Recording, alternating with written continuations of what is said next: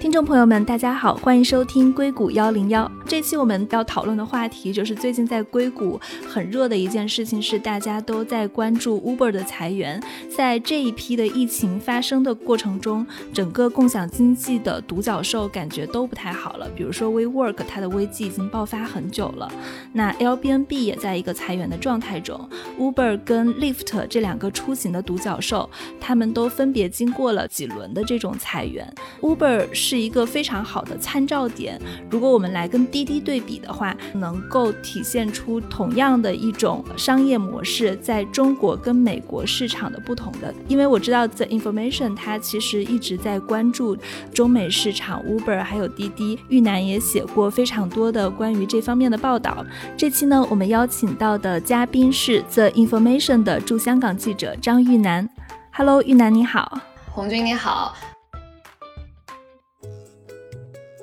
欢迎收听硅谷幺零幺，我是主持人红军。硅谷正在发生什么？我将在这档节目中告诉你。玉楠，我看见最近你是在公众账号上是做了一个中文版的 The Information 的 newsletter，对吗？对对对，那个其实是我们在付费墙外的一个小尝试。最终的这个 newsletter 的形式呢，是会通过邮件的形式去发给我们的订阅者。在公众账号就是我刚刚开始的一个 test，想去收集一些大家的反馈，看看大家多少人希望会有这样订阅的一个意愿。那其实我们今天讨论的话题也跟这个中美的两家公司有关。所以我首先想跟你讨论的第一个问题，为什么同样是疫情，我们看到滴滴没有裁员，但是 Uber 它一直都在裁员中？我觉得这个可能往大里说的话，是跟公司的管理的方式可能是比较有关系的。虽然说滴滴和 Uber，大家很喜欢把这两家公司放在一起比较，因为他们都是共享出行在这中美各自的代表，但其实到现在时间点的话，两家公司。从管理的形式上已经有很大的差异了。简单来说，Uber 还是一个比较轻的这样的一个平台式的运营的方式，但是滴滴，当然这个是也是有之一些其他的原因，但我们可以一会儿回过来说，就是一八年时候他遇到的一些在国内遇到的一些安全的问题。所以导致呢，现在滴滴的整个运营模式越来越重线下的这样子重运营的这样的一个模式，所以滴滴在变得越来越像一家出租车公司，而 Uber 呢，它还是希望是以一个比较轻平台的啊的一个方式在运营。这个其实是导致了像现在疫情发生了以后，我们看到在 Uber 它。发生了很多或进行了很多大规模的裁员，但是滴滴没有这么大的动作吧？那主要原因也是因为他们前两年 也进行了一波裁员，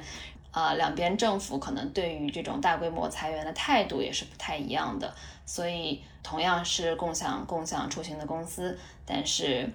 就在裁员这件事情上，两家还是有点不不太一样的。你刚刚提到了 Uber 是一个轻平台的运营模式，这个跟他们做事情的初衷还是比较像的，就是它作为一个平台去连接司机跟乘客。滴滴越来越像一个出租车公司，这个可以详细的解释一下吗？这两家公司刚刚成立的时候，都是希望可以去对已有的这样子一种出行的方式，比出租车提供一个更加创新的这个模式。那这个创新的模式呢，其实就是。去利用一些闲散的私家车的这个运力，变成一个网约车平台。平台的意思呢，就是说公司自己是不拥有任何车辆的，然后司平台跟司机的关系也并不是传统意义上雇主和雇员的这个关系。在现在在滴滴平台上就是这样子的一个模式，还是有很多这样的私家车辆的，但同时作为他们的运力，但同时也有很多。租赁的公司和滴滴有合作，就是租赁公司他自己再去签一些这个下面的司机，但这样子的模式呢，其实好处是说对司机的这个服务啊，这种管控会有更强的一个，可以保证每一个司机提供的服务更好。另一方面，它的对这些租赁公司和司机的关系就更像雇主和雇员的关系。所以对于中国来说，它不仅仅只是说平台跟司机，它中间其实还有一个第三方的。这些第三方可能，比如说以前在出租车来运营的时候，这些第三方本来就存在，它是作为一个中间方来去再去管理到出租车，相当于是多了一层。对对对，不仅仅是可能租赁公司会成为中间的这一层。包括滴滴也有，它有一个部门叫做司机服务部门。这个部门呢，其实很很显然，Uber 是没有的。滴滴其实之前也没有，因为其实如果你有一个私服部门的话，它的这个人力成本还是很高的。像滴滴的这个私服部门，它有两千多人。那这两千多人起到的主要的一个作用呢，就有点像专门给司机的客服人员，在轻平台的这种模式的话。不管是 Uber 上的司机还是滴滴的上的司机，他如果遇到了一些事情，或者说呃一些问题的话，他是没有办法，就没有一个专门的客服人群是面向司机服务的。他如果有问题，也只能就是通过比如说发短信啊，或者是软件的一个沟通的形式去跟去跟这个公司沟通。这样子的一个模式，可能不能第一时间就去解答司机的问题吧。所以滴滴在在去年的时候就就成立了一个私服公私服部门，专门的去跟司机，希望可以跟司机的沟通可以更直接、更顺畅。对，我觉得这个事情非常有意思。之前我们一直在说中美思路的不一样，美国它特别偏向于机械化来运营，我能够交给机器做的事情，绝不让人做，哪怕不是司机，是乘客在。打 Uber 的过程中遇到了问题，那 Uber 包括其他的一些美国的大的平台型的公司，大家第一想法都是说我给你退款，所有的都是电子程序走下来。比如说亚马逊，只要是说我收到了错误的货物或者货物晚到了，我只要是申请退款，他们的客服是不介入的。亚马逊是。永远是相信消费者，然后第一时间把钱退给消费者。自己在用 Uber 的过程中，他们的方式也是这样子的：我先用机器来自动的处理，如果说机器不行的话，你再连到客服部门。我们再来看中国的公司就挺有意思的，他们的模式基本上都会越变越重，也会有很多的人力去介入，反映出中美的这两个点还挺有意思。对对，我觉得第一点可能还是就是中美两个地方的人力成本还是有差。距的，在美国应该就如果他要雇佣两千个人，他可能这个 margin 就更低了。但另外一方面的话，社会或者政府对于这种平台性公司的预期是不太一样的。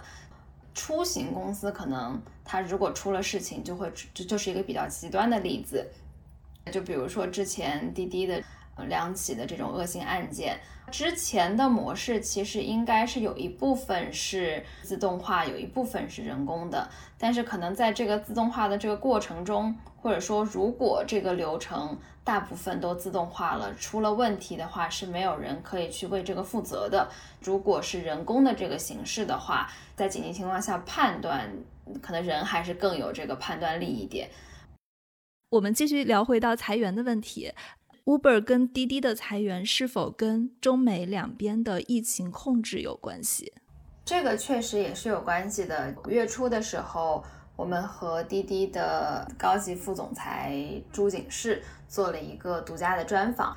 我们也问过他这个问题。当时国内的情况，疫情已经在逐渐好转，大家各个城市也恢复，就逐步的恢复成疫情之前的状况吧。他也有提到，就是说滴滴在国内的情况呢，可能已经恢复到疫情之前大概百分之七十左右的，大概是这样的一个。我们当时就问的是说，在其他的市场这个恢复的情况会不会和国内的是差不多的？他主要观点就是说，这个他没有办法去判断，因为滴滴在海外的恢复情况也非常取决于当地的这个疫情的恢复情况。而疫情的恢复情况呢，又跟每个政府采取的这个不同的举措是相关关联的。在中国的话，我们还是能够看到很多中国政府这个从微观上面非常严格的管理的措施，比如说，它是要求每个驾驶员和乘客戴口罩啊，日常的一些温度的这个检测呀，然后边境来说，可能说是关闭这个边境线啊，包括用二维码来监测，就全国范围的监测大家去了哪里，有没有和这个有疑似这个病例的这样有接触。从这点上是做的非常彻底，也是管控力是非常强的一种举措吧。但是如果跟国内的这种方式相比的话，海外的很多国家，尤其欧美的国家哈，就更。更宏观的一个管控一点，尤其刚开始的时候，像口罩，并不是都不是说鼓励大家戴，想戴戴，不戴就不戴。在其他的一些措施上，也没有这种这么强制的一种说啊，你这个城市就是一个 total lockdown 了，你不可以再出去了。因为管理举措的这种不同，也造成了对疫情多久可以把当地这个疫情完全清零的这个速度也是有。有不一样的。我们今天在聊裁员的话题，其实我觉得裁员能看出的不仅仅只是说我砍掉哪一部分业务，其实还包括了一个公司对自己未来增长的预期。Uber 它在二零一九年的那一波裁员里面，就是它去年其实你刚刚说滴滴裁过一轮，Uber 也裁过一轮，它的那一轮裁员其实当时主要是砍掉很多的市场部跟市场营销人员。通过它那个裁员，你是可以看出来它的业务扩张急速的这种市场高速增长的。特别是在主营业务这一块儿，可能已经结束了。然后像今年的一些裁员，Uber 是砍掉了自己的一些卡车孵化器业务，还有呃这个人工智能实验室的业务，包括还有烧钱的 Uber 货车。那你刚刚也说到了，滴滴也在二零一九年裁员过。滴滴那次裁员是什么方向？这个还挺有意思的。滴滴当时的裁员其实就是一个更聚焦的裁员。其实之前滴滴也是有很多创新型或者这个摸索的这个业务的吧，就他们其实有跟区块链相关的呀，然后包括一些创新的部门。一九年的裁员的话，我是他其实是把很多呃新的有也好，但是并不是跟其他的业务或者它主营业务有比较大的协同协同效应的一些业务的人都给。开源节流掉，我们能看到他们都裁了一些自己的创新型业务。另外有一个点是，虽然说 Uber 现在也在裁员，但是它其实现在也在做几起收购，比如说对共享单车 Lime 的收购，包括它现在也在去讨论说要不要收购一家外卖公司，叫做 Grab Hub。滴滴它其实也是花了大概八点五亿美元去收购一家共享单车的啊，八点五亿美元，它是自己投了自己的，对，去投了共享单车。为什么大家在这个时间点会去选共享单车这样的一个业务方向布局呢？这两个业务对于出行公司来说都是一定不可以被别人抢走的业务。这两家公司，不管是滴滴还是 Uber 的话，他们。账上的钱还是非常的充足的，裁员并不是说活不下去了，一定要裁员。对对对，就比如说像 Uber 的话，它的账上大概是有九十亿美金的这个现金储备的。就是我们的同事在写，在其中一篇报道中也有提到，就是说在工程部裁员的时候，是有一些管理层、一些高管是愿意说我降薪，希望可以被保住一些其他的更 junior 一点的。员工的这个工作的，但是被 Uber CEO 给拒绝了。这个东西更多是一个长期的，能够尽量把钱花在刀刃上，长期的去调整成本结构的一个选择，而不是说我公司活不下去了，我不裁员我就要挂了的这样子的一种一种举措吧。回到为什么投共享单车，就共享单车其实。虽然我们看到他们都是要做这共享单车这个事情，也都花钱去投资，但其实两者的做法还是不太一样的。像 Uber 的话，它早期的那个，它也是收购的一块业务，叫它收购了一个叫 Jump 的公司，所以一直是在用这个 Jump 的这个品牌在运营共享滑板车和共享单车的。但这次的话，他们等于就是说用一个很划算的价格 去投了 Lime，嗯，好像他们这一轮是以可能五点五点一亿的美元的估值投资了投了大概一点七亿美元给 Lime。但 Lime 其实是一家，就你肯定也知道，就之前在 硅谷这个明星共享出行项目，就上一轮的估值大概是在二十四亿美金左右，所以它其实是迫不得已的降价，对 Uber 来说是个非常划算的 deal 吧？对对对，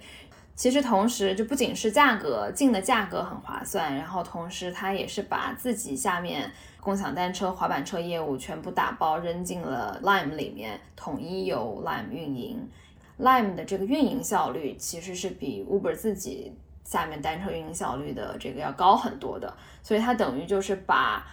Uber 把自己不赚钱还在亏钱的，但对它从战略上、业务的战略上来说还是非常重要的业务，给打包交给了一个由他重仓的一个。portfolio 公司去做了，并且其实，在他的那个投资的协议里面是有写到，大概啊之后是可以以一个某一个特定的价格，然后再把 Lime 买回来的。对 Uber 来说是一个非常好的投资。说回滴滴的话，滴滴其实还是不太一样，就当然就不谈他们之前虽然也投了 Ofo，Ofo 就。共享单车大战中，可能就没有坚持到最后。后来他们还是决定自己去做他们滴滴自己的品牌，就轻举单车。现在在疫情中呢，他们是也有从外部投资人军联和这个软银那边去融了大概一点五亿美金吧，但自己呢是放了八点五亿美金进去。它其实还是一个以自己投资、自己运营为主，只是小范围的小规模的去。融了一点，从外部投资人那儿去融了一点钱，去给这个青桔，因为他们今年要重点发展电单车，电单车的单车的造价更高，所以可能投就如果你要投入的话，可能成本更高吧，所以他们就想尽可能也也能融一点外面的钱，支持他们一起去做。我最近还看到滴滴，它有很多做线下这一块业务的声音放出来，比如说它要去进军货运行业，包括。他还去推出了一些货拉拉、快狗打车这样的一些线下的东西，可以介绍一下滴滴它的一些新的业务探索方向吗？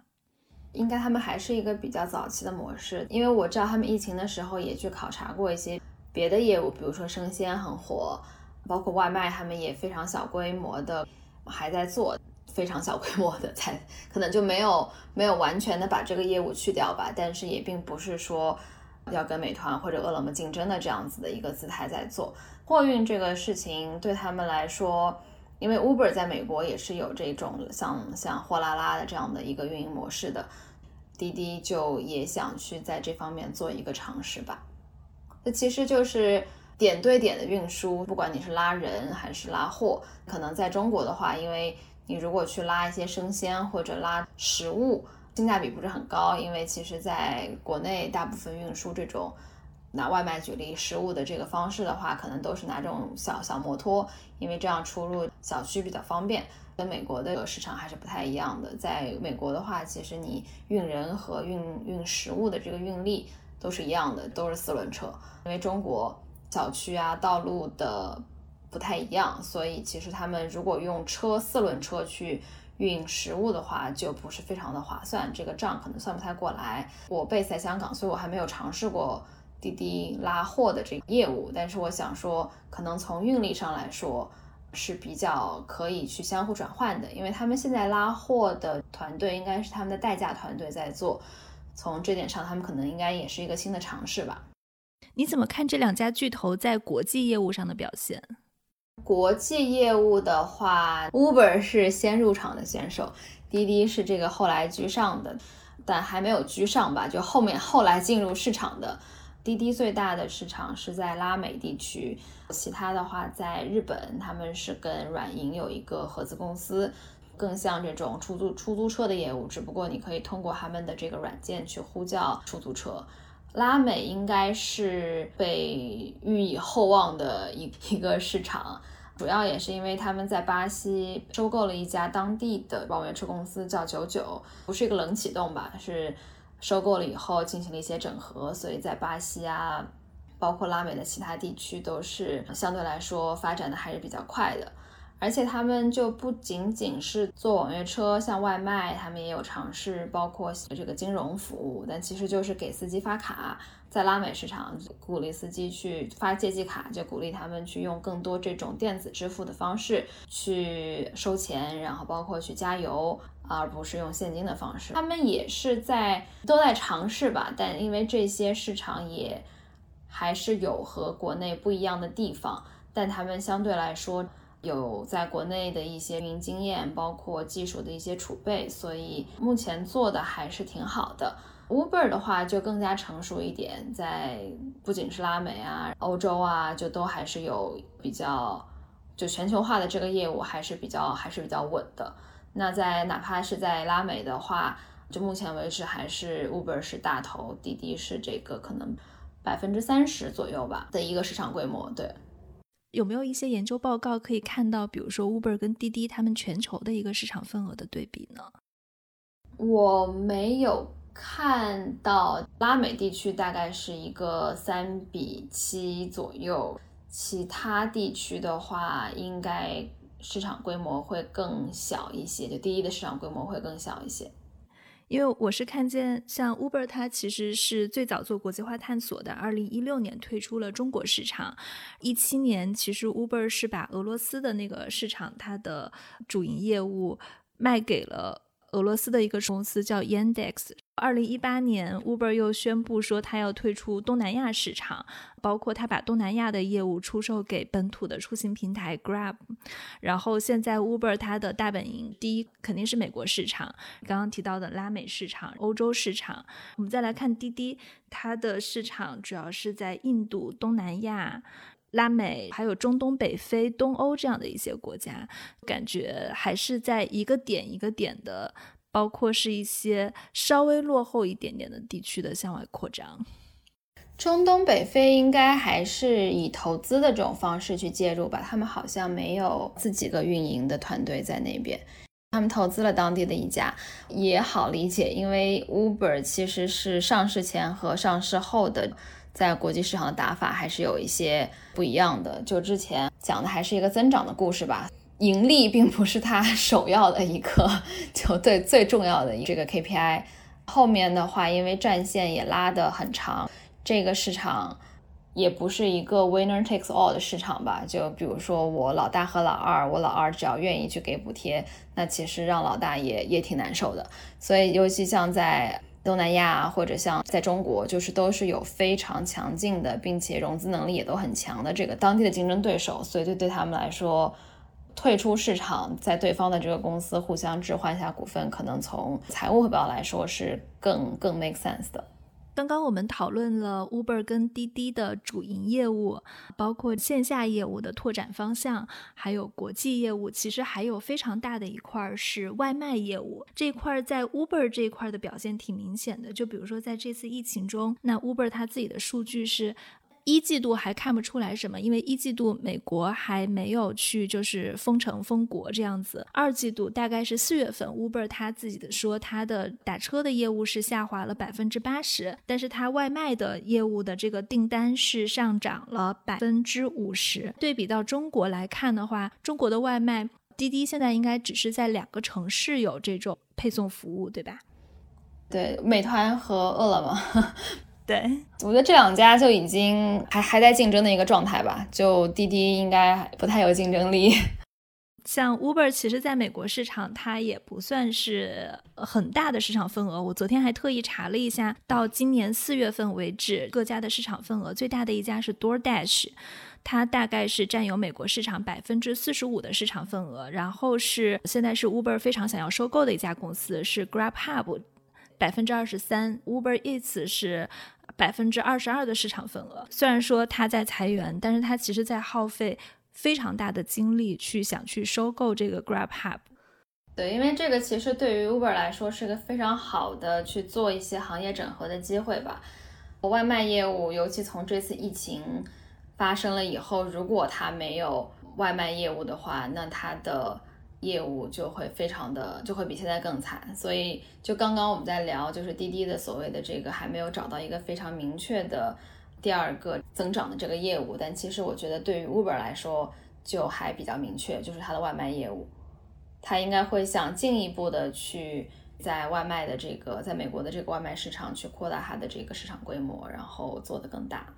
就看他这次对 GrabHub 的收购，我看见这个消息放出来以后，Uber 的股价大概对应到市值上，大概是从四百多亿美元的市值涨到了六百多亿美元的市值。而且 Uber 的 CEO 他其实也是之前在 Expedia 就是一个以收购著称的人，他之前在 Expedia 是做单一的酒店业务的，然后他们 CEO 去了以后，通过一系列的收购，把 Expedia 变成了一个综合性的，包括了比如说酒店、航空、旅游的这个垂直上下游的一个综合。性的平台，我能看得出他在 Uber 上也在采取一些相应的手法，包括对 m 的收购啊，对外卖平台的收购啊。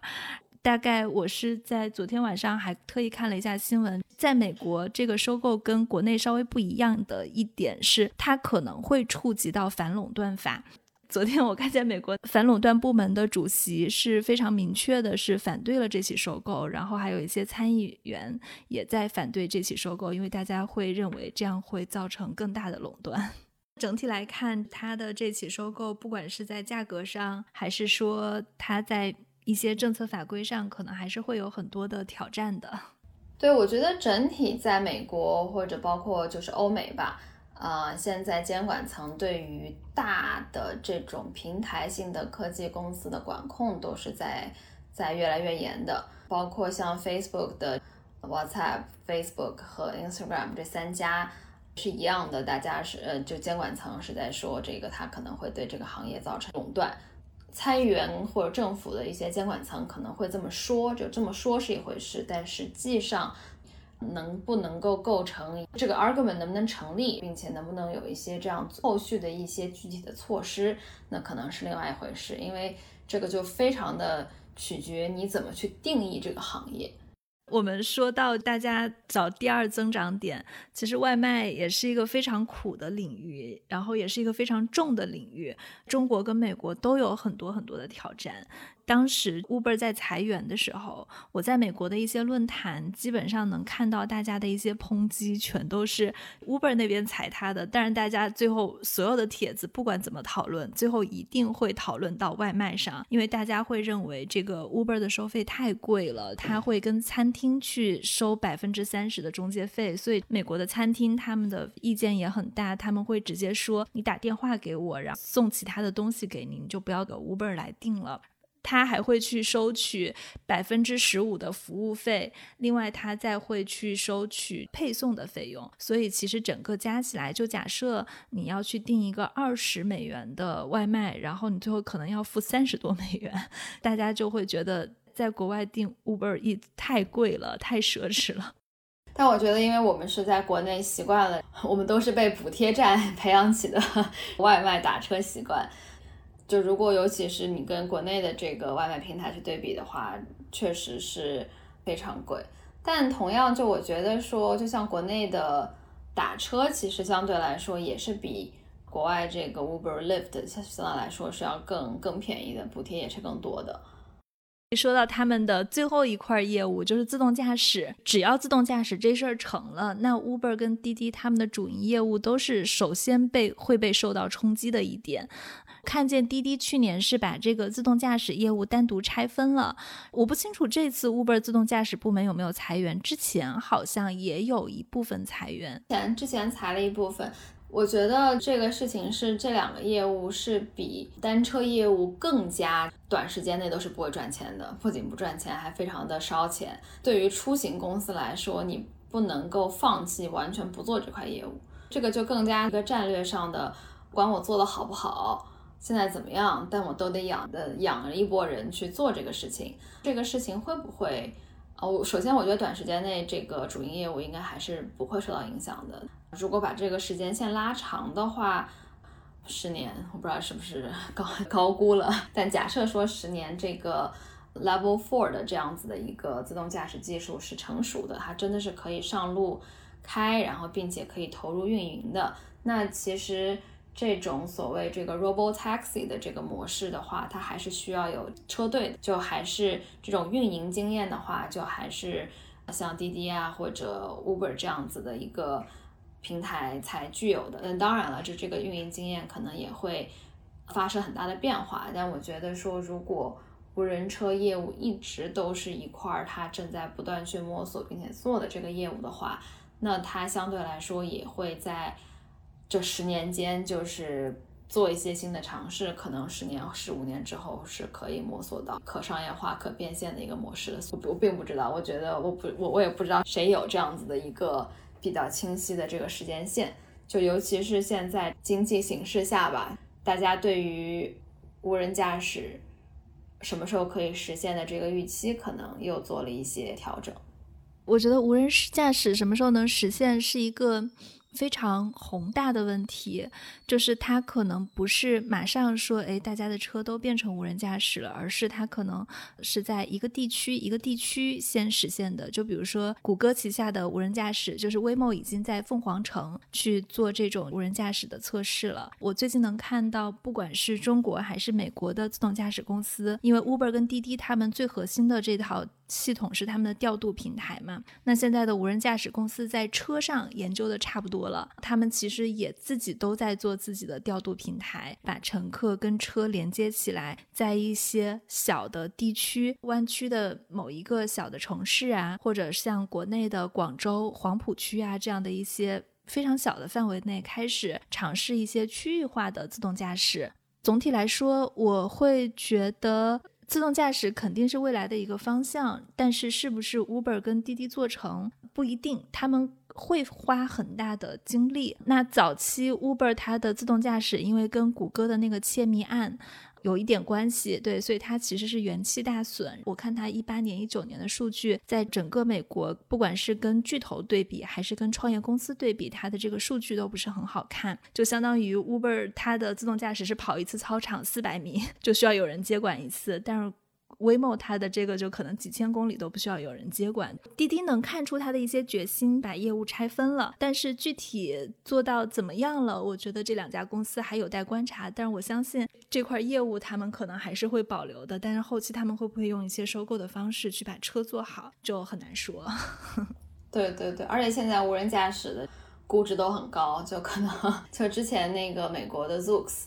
也是在想要这个出售，但好像他们的估值也是两个 billion 吧，就二十亿美金的这个估值，太费钱了研发。对对，所以我觉得这可能跟 GrabHub 和这个 Lime 相比的话，并不是一个当下优先级最高的一个一个一块业务吧。你觉得，比如说这次 Uber 它的裁员，包括每次它发生负面的时候，对滴滴的影响是什么呢？